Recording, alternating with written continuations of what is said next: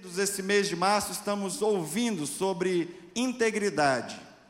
E o tema dessa noite, dessa mensagem, é a integridade de Deus na missão. A integridade de Deus em cumprir a sua missão. Eu gostaria que você abrisse a sua Bíblia em dois textos. O primeiro deles é Gênesis capítulo 3, versículo 15 um texto muito conhecido, alguns teólogos o chamam de proto-evangelho, porque é a primeira vez nas Escrituras em que o evangelho é apresentado. Então vamos ler com atenção Gênesis, capítulo 3, versículo 15.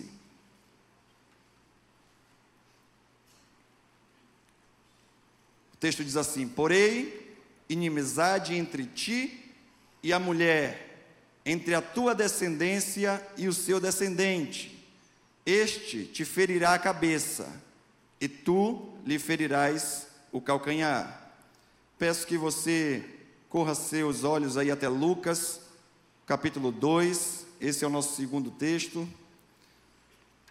O Evangelho de Lucas, capítulo 2, do verso 1 até o verso 20. Nós vamos ler esses primeiros 20 versos.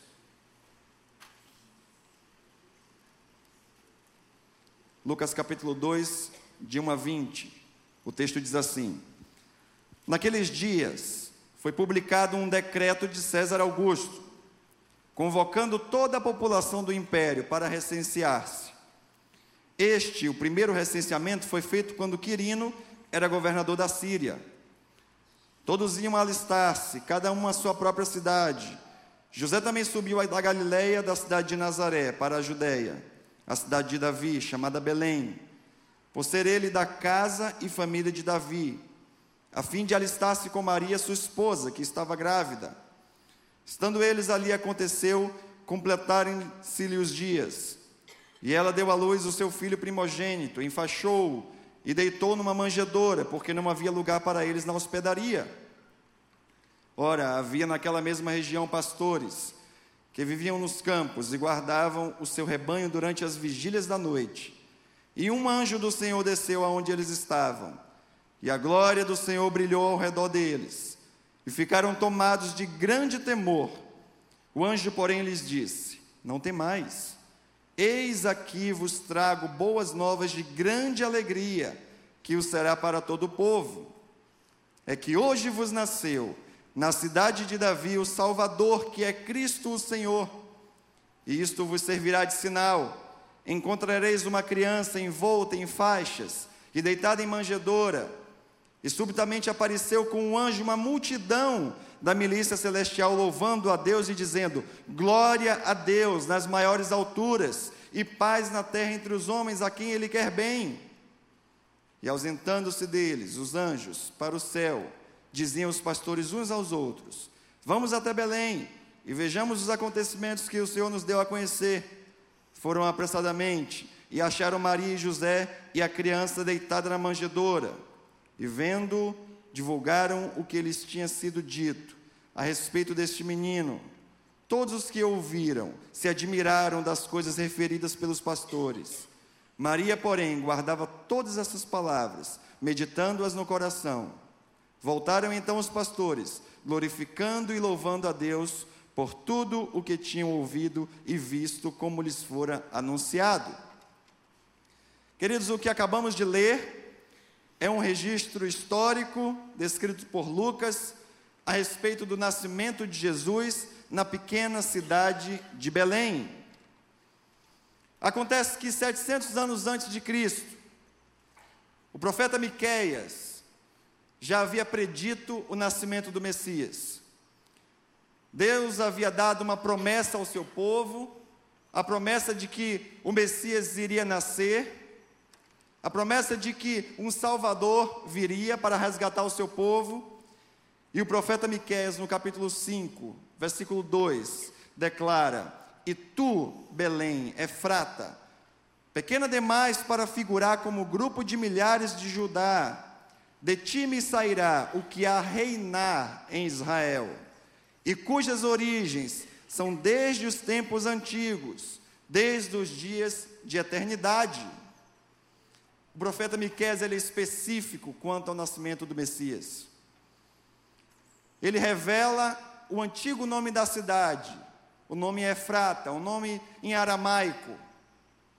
E ele também revela o nome atual, Belém, o nome em hebraico. E o profeta Miqueias também apresenta a dupla natureza de Cristo. A natureza humana queria nascer numa pequena cidade chamada Belém, e a natureza divina, aquele que existe desde os tempos antigos, desde os dias de eternidade. Esse é o Messias. Homem e Deus, natureza humana e natureza divina. É Deus revelando ao seu povo que o Messias viria, aquele que iria reinar em Israel.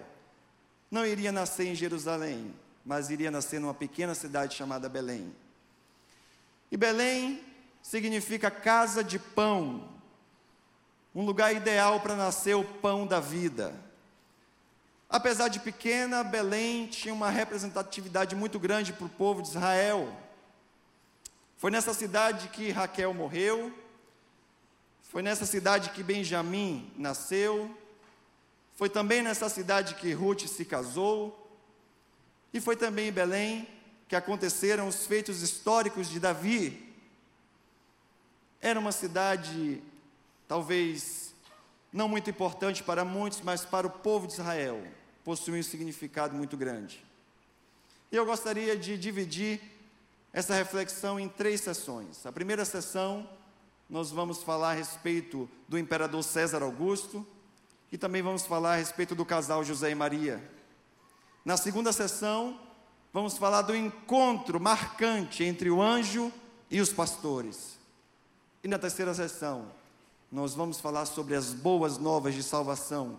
Cristo, o Salvador e o Senhor, o Messias prometido. Lucas, no verso 1, começa registrando o nascimento de Jesus a partir de um decreto.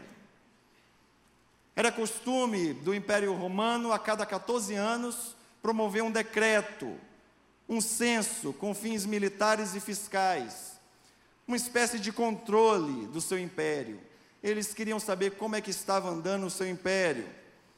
E os homens judeus eram convocados a voltarem para a sua cidade natal para registrar ali o seu nome, a sua profissão, as suas propriedades, os seus bens e também a sua família.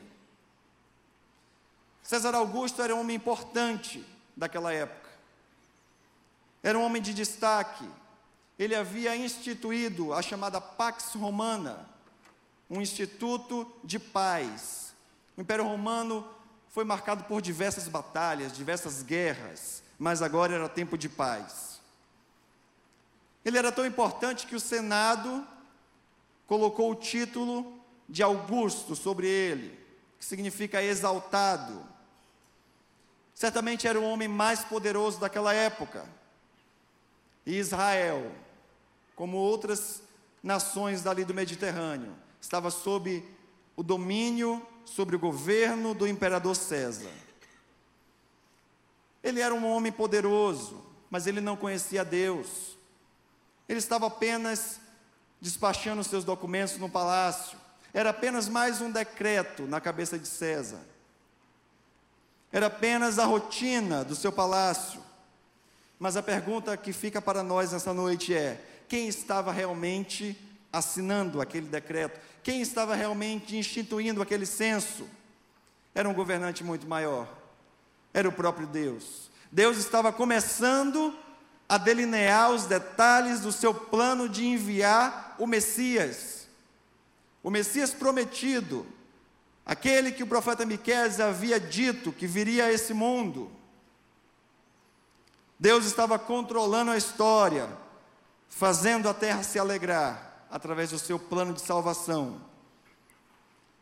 Através desse edito real, através desse censo, Deus estava regendo com maestria a história, fazendo com que José e Maria fossem até Belém percorressem mais de 120 quilômetros para que o Filho de Deus pudesse nascer, aquele que iria pisar na cabeça da serpente, como nós lemos em Gênesis. Esse é o caráter de Deus, soberano, Criador dos céus e da terra, aquele que governa todas as coisas de forma justa, verdadeira e perfeita.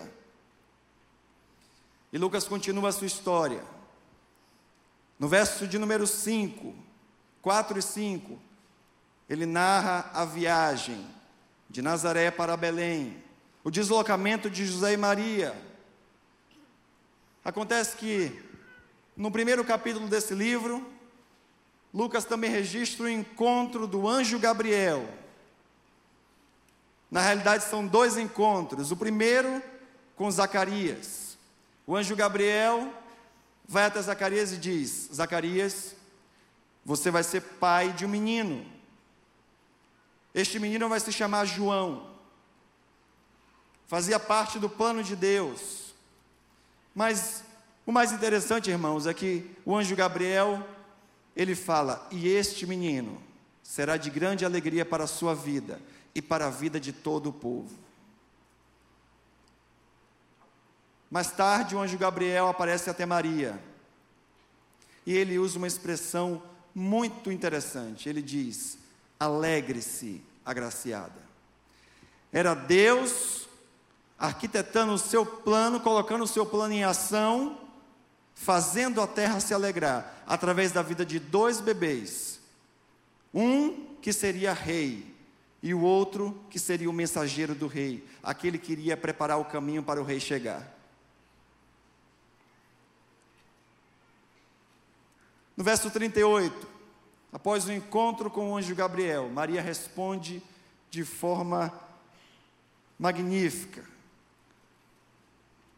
Ela diz: Senhor, Aqui está a serva do Senhor, que se cumpre em mim conforme a tua palavra, que se cumpre em mim conforme a tua vontade. Essa foi a declaração de Maria, após receber de Deus a sua incumbência, o seu chamado. Maria estava ali dizendo que, de agora em diante, a sua vida faria parte do cumprimento da profecia divina. E eu fico pensando, irmãos, quantos de nós teria essa coragem que Maria teve? Quantos de nós a, recebemos de Deus uma convocação, um chamado? E quantos de nós responde dessa forma, que cumpra em mim, Senhor, conforme a tua palavra? Muitas vezes Deus tem chamado você para o campo missionário. Deus tem incomodado o seu coração. Claramente você ouve a voz de Deus, o chamado de Deus. Você tem respondido da mesma forma que Maria, que cumpre em mim, Senhor, a tua palavra? Ou às vezes Deus quer te usar na faculdade, Deus quer te levantar como um jovem santo, para ser bênção na vida de outros jovens que estão se perdendo. Ou Deus quer te usar no seu trabalho, na sua vizinhança, no seu bairro? Como temos respondido à convocação de Deus? Temos respondido como Maria? Ou temos fugido da missão que Deus tem colocado diante de nós? Quando Deus chamou Maria, Ele não disse que seria fácil, Ele não disse que seria uma tarefa tranquila. Se nós acompanharmos, se nós voltarmos e analisarmos a história dessa mulher, nós vamos ver que a caminhada dela foi uma caminhada difícil, uma caminhada dura. Maria teve que lidar com as dúvidas do seu esposo José em relação à sua gravidez, porque ela ainda não havia conhecido José, ainda não mantinha relações com ele. Maria teve que lidar com o desprezo dos seus familiares e dos seus vizinhos.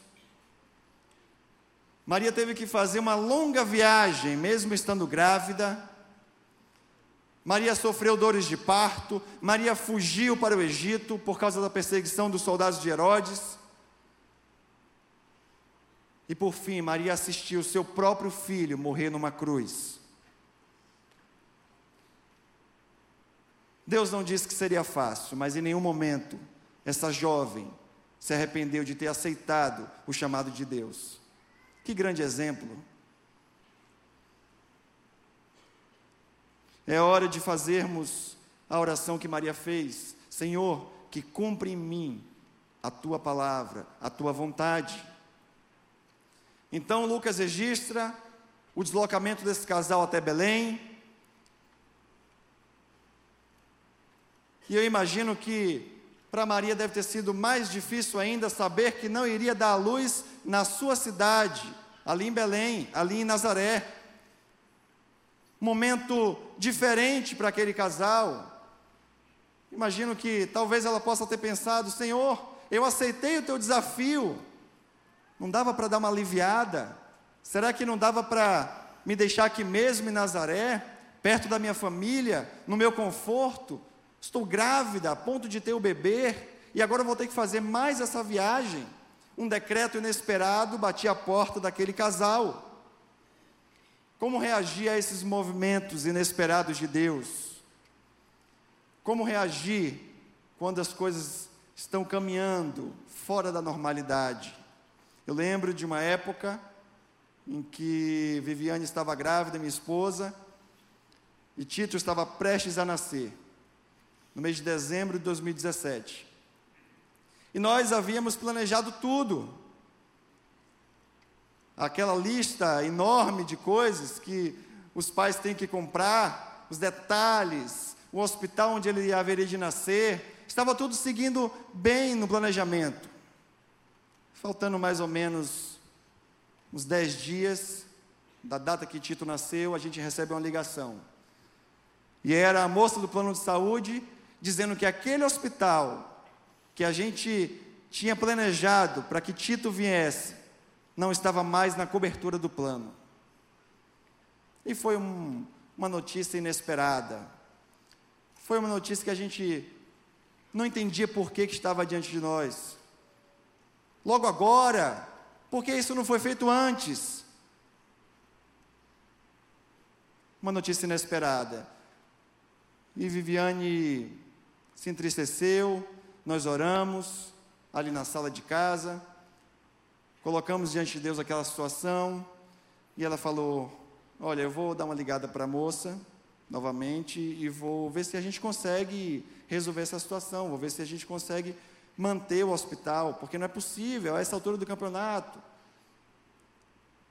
E ela ligou para a moça, a moça se comprometeu a ver o que podia fazer, mas disse que ligaria mais tarde.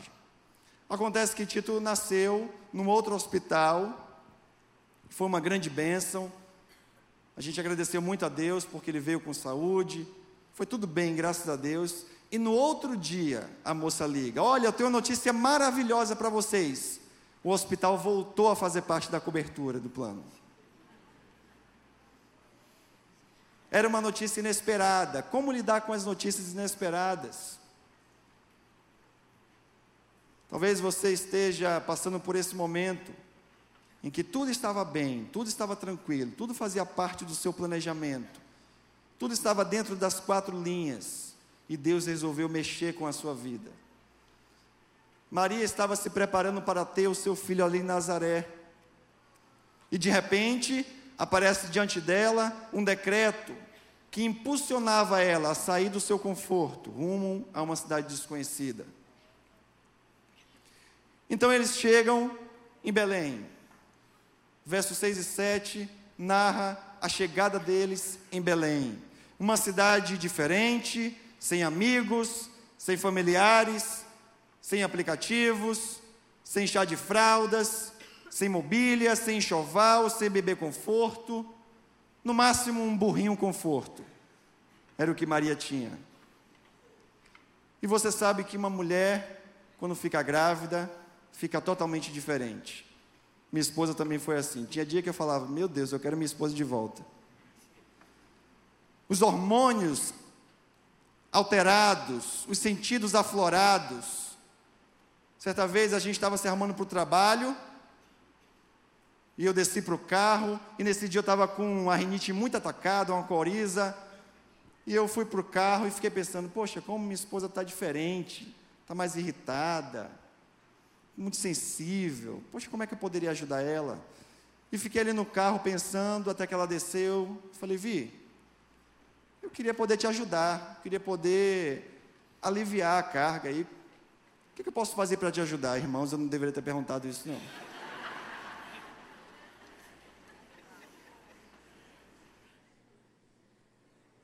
E ela falou: Não, não tem nada não, está tudo bem. E eu fiquei pensando: Não, não está tudo bem não. Eu vou perguntar de novo. Não deveria ter perguntado. Falei, Vi, eu sei que não está tudo bem. Você está diferente, está irritadíssimo. O que, é que eu posso te ajudar? Ela falou: Por que, que você não para de ficar fungando esse nariz? Eu peguei o nariz e joguei pela janela do carro. A mulher fica sensível, diferente.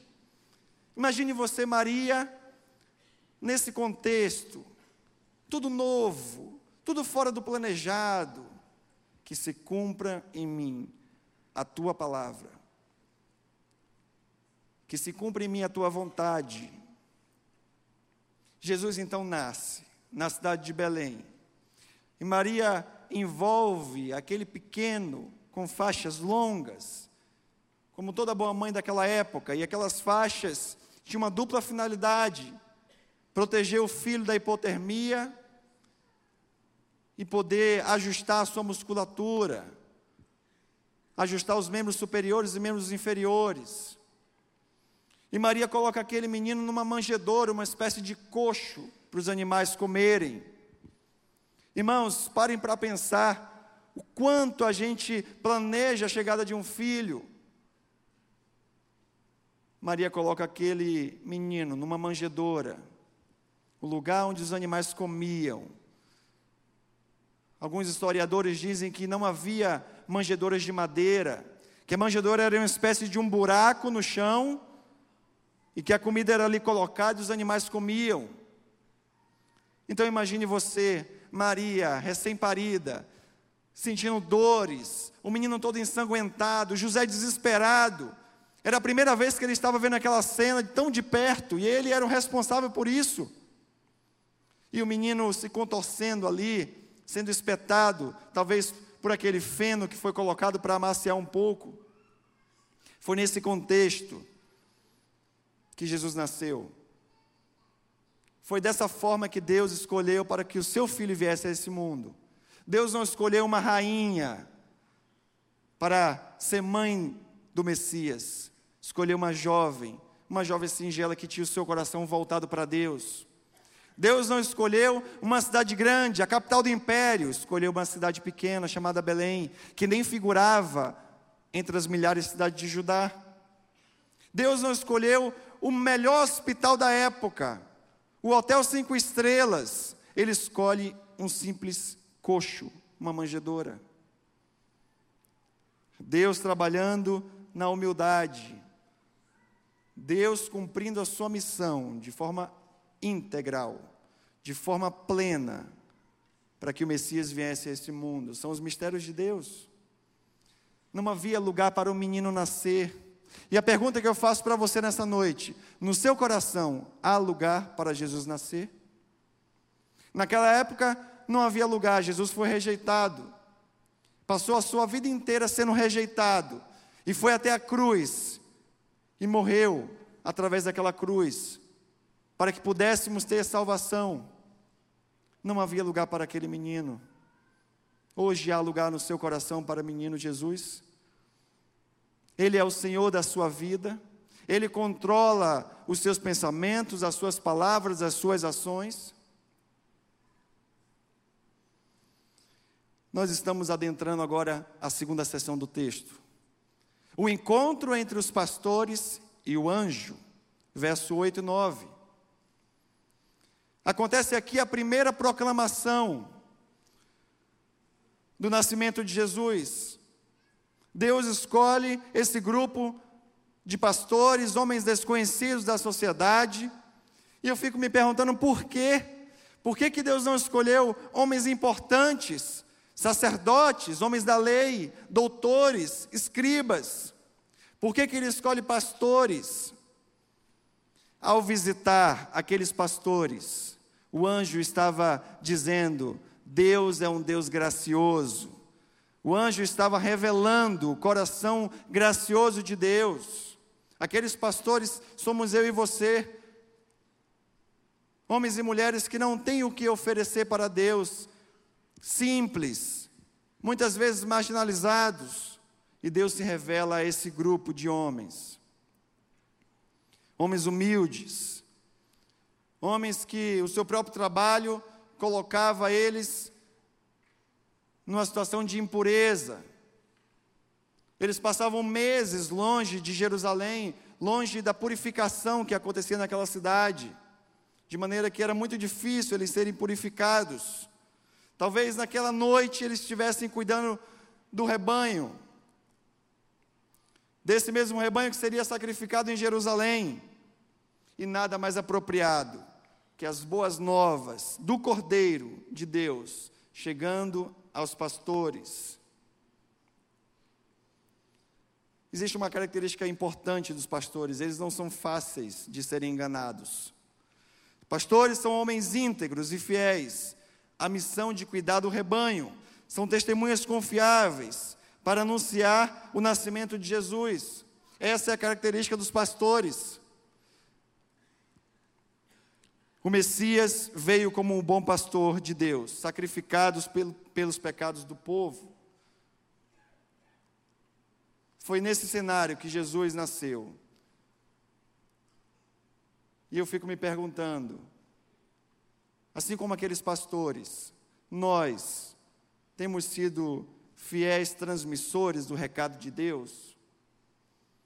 Eles viram aquele nascimento, e eles correram para anunciar que o Messias havia nascido, o Salvador do mundo. E nós? Recebemos as boas novas. Temos essa mesma pressa, essa mesma urgência em anunciar Cristo, o Salvador? Somos diligentes como esses pastores foram? Somos fiéis ao nosso chamado de transmitir as boas novas às pessoas? Então passamos à terceira sessão do texto. As boas novas. Quais eram essas boas novas? As boas notícias. Não era que Deus havia enviado um soldado, um juiz, um reformador, um revolucionário. Não era.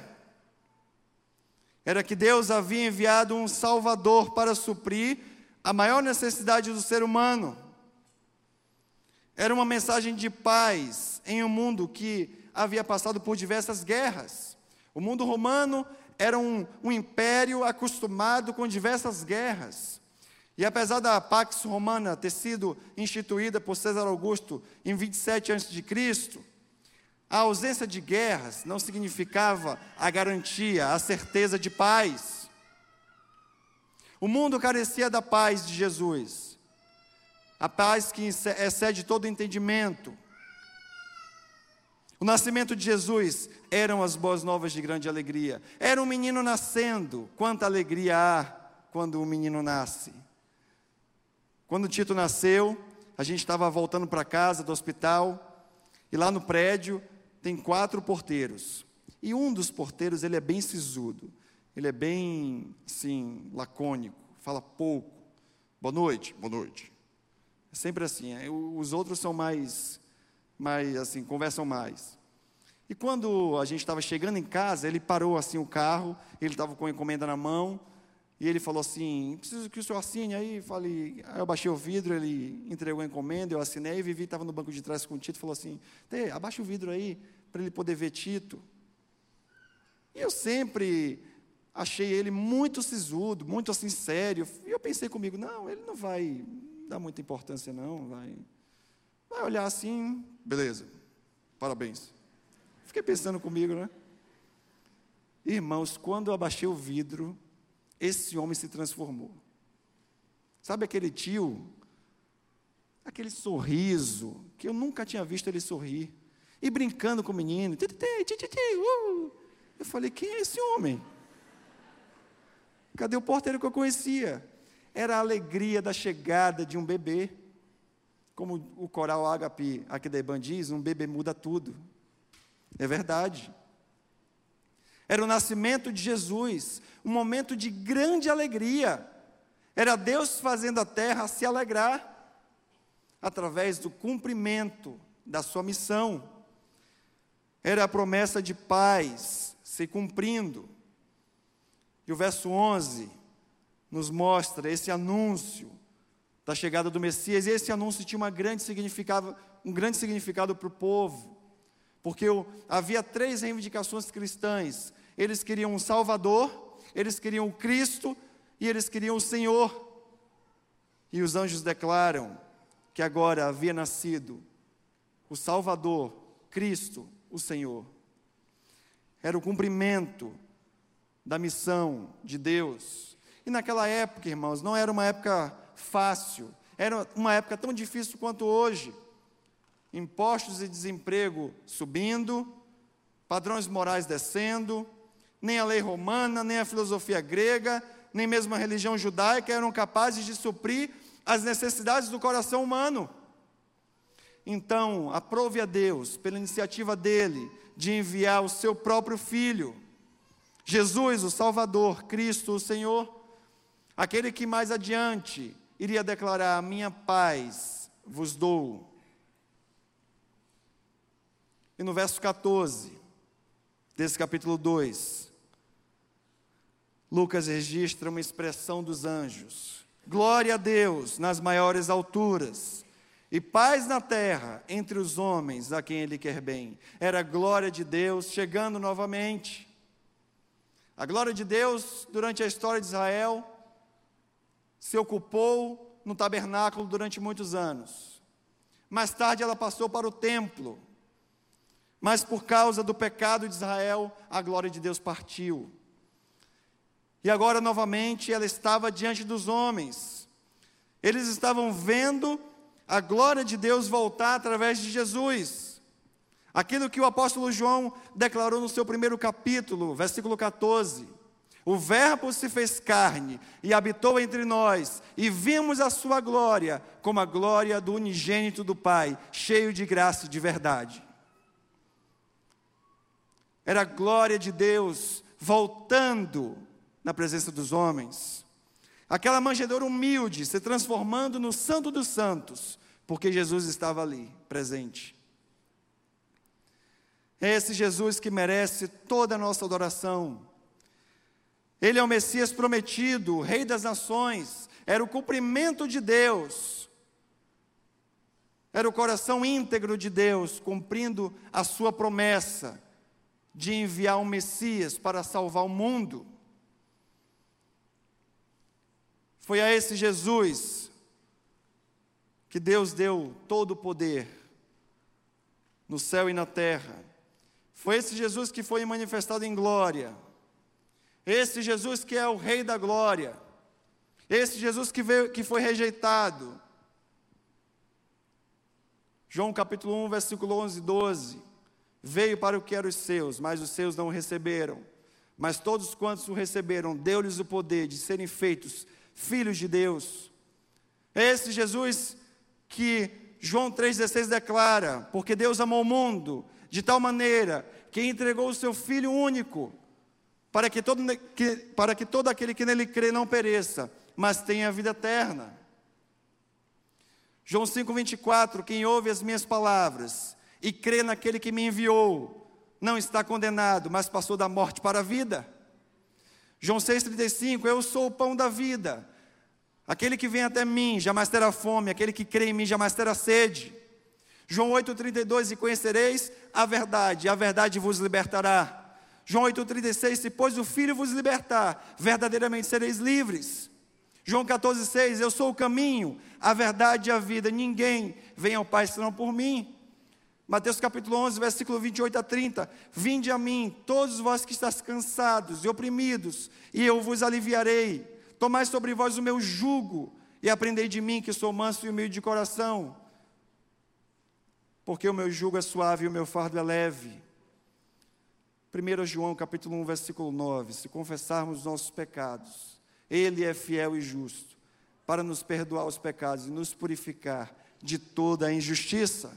Esse é Jesus, o Rei dos Reis, o cumprimento da missão de Deus de resgatar o mundo, de fazer com que o mundo tivesse uma esperança, de fazer com que o mundo pudesse voltar a ter um relacionamento com o próprio Deus. Esse é o nosso Deus. Deus íntegro em cumprir a sua missão. Jesus veio a esse mundo de forma tão humilde, de forma obediente, se apresentou ao mundo como o Messias, como o Salvador do mundo, e vimos a sua glória, como a glória do Filho unigênito do Pai, cheio de graça e de verdade. É por isso que estamos aqui nessa noite, irmãos. Não há outra razão. Estamos aqui para adorar esse menino, esse menino que é a nossa esperança, esse menino que viveu em obediência ao Pai, morreu naquela cruz para nos dar esperança de uma vida eterna. E é por isso que estamos aqui nessa noite, glorificando o Seu nome, porque Ele é digno, Ele é o Rei dos Reis, Ele é o Messias prometido. Eu gostaria que nesse momento a gente pudesse ficar de pé. Nós vamos cantar uma música. Uma música que reflete aquilo que estamos falando. Uma música de adoração ao nosso Deus, a Jesus, o Messias, o que tem todo o poder, que foi manifestado em glória, o prometido de Deus, Portanto, cante com certeza no seu coração de que você veio aqui nessa noite, não sem um propósito muito bem definido, mas foi Jesus que trouxe você aqui nessa noite para glorificar e exaltar o seu nome. Todo poder foi dado ao Senhor Jesus no céu e na terra.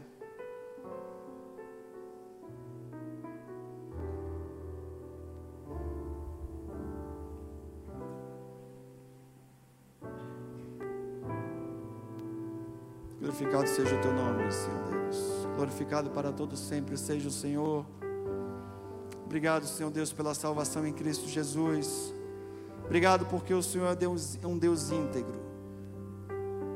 Obrigado pela tua promessa de nos trazer o Messias.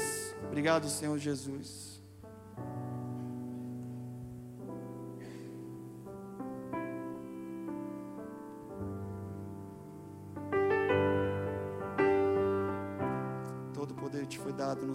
Terra, Senhor. Todo o poder te foi dado no céu e na terra. Todo o poder te foi dado. Glorifique o nome do Senhor Jesus nessa noite. Deus, o Pai, te exaltou sobre todas as coisas O Pai te exaltou. Ele foi manifestado em glória. Manifestado em carne, justificado em espírito, visto dos anjos, pregado aos gentios, crido no mundo e recebido na glória.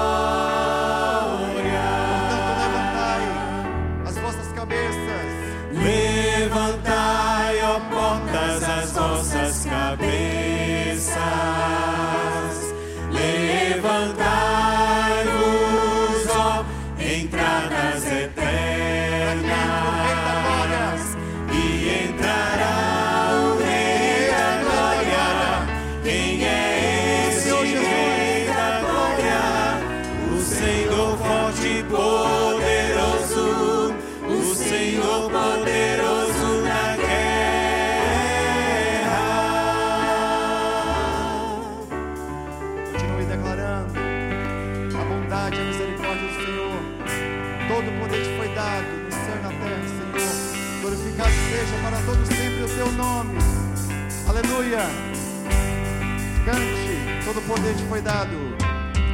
Todo poder te foi dado no céu e na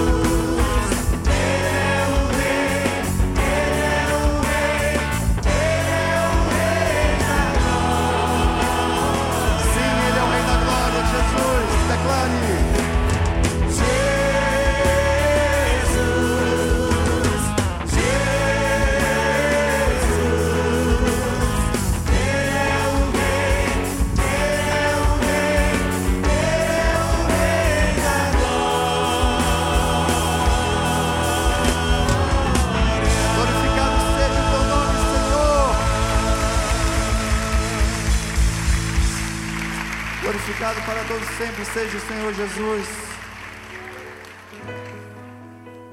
Jesus veio a esse mundo, irmãos, com a missão de resgatar a humanidade de volta para Deus. Queria que você, nesse momento, fechasse os seus olhos, abaixasse as suas cabeças e pensasse a respeito daquilo que foi dito nessa noite.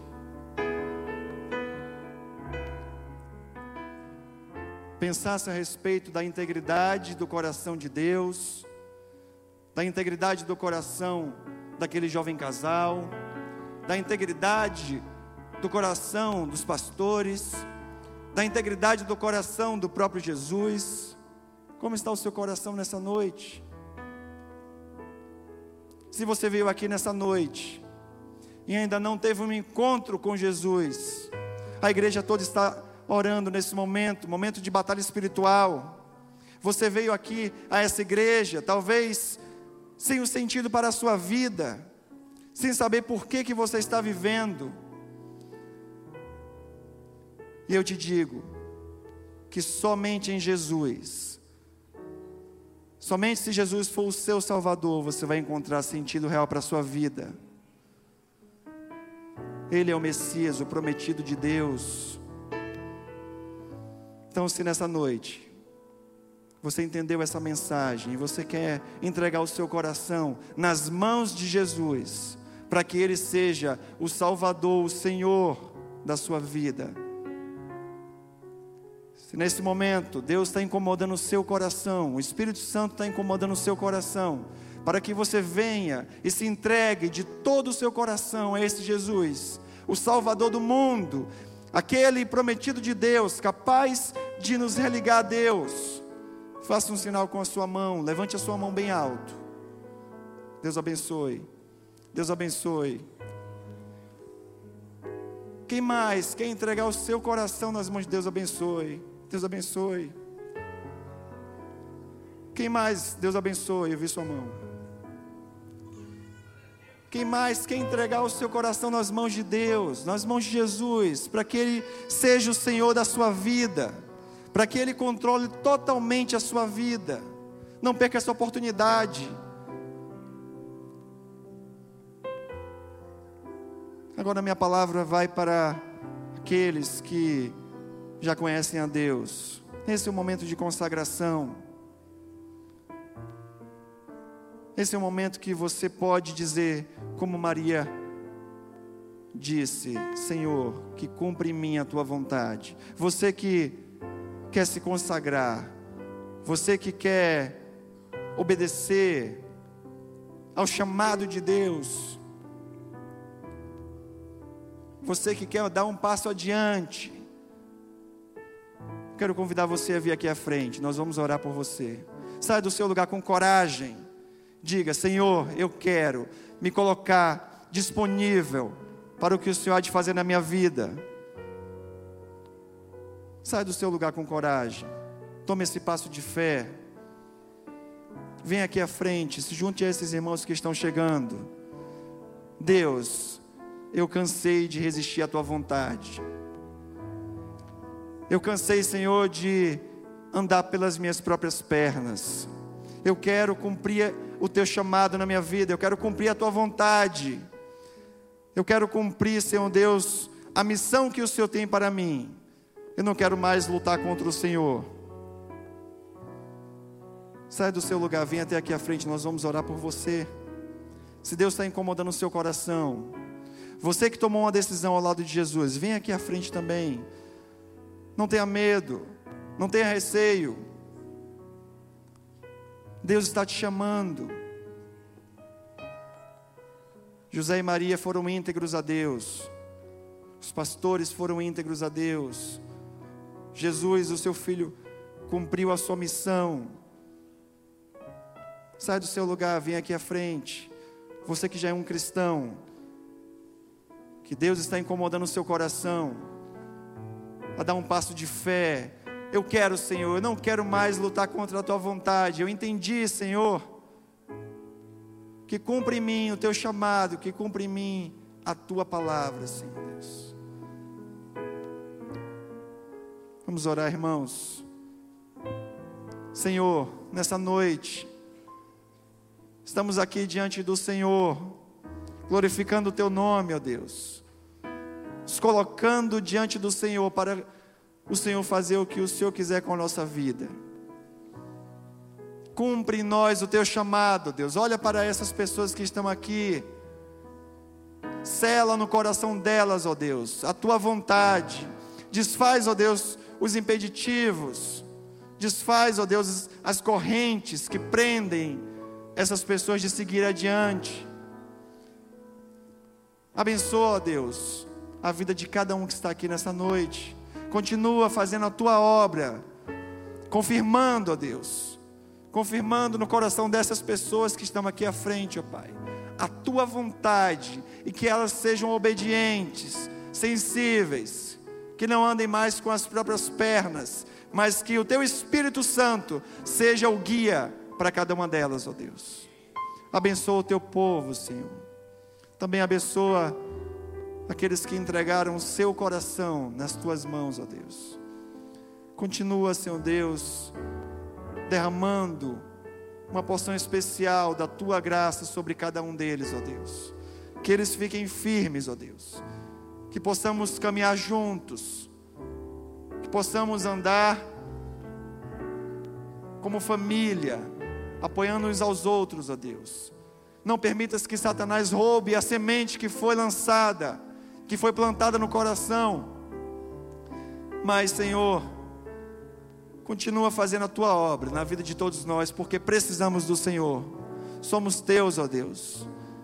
Muito obrigado, Senhor Deus, pela tua palavra que nos alimenta, Obrigado, Senhor Deus, por tudo que o Senhor tem feito na vida dessa igreja.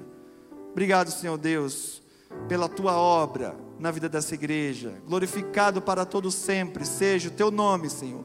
O nosso Salvador, o Messias, o Senhor, a quem devemos toda adoração, é o Senhor Jesus.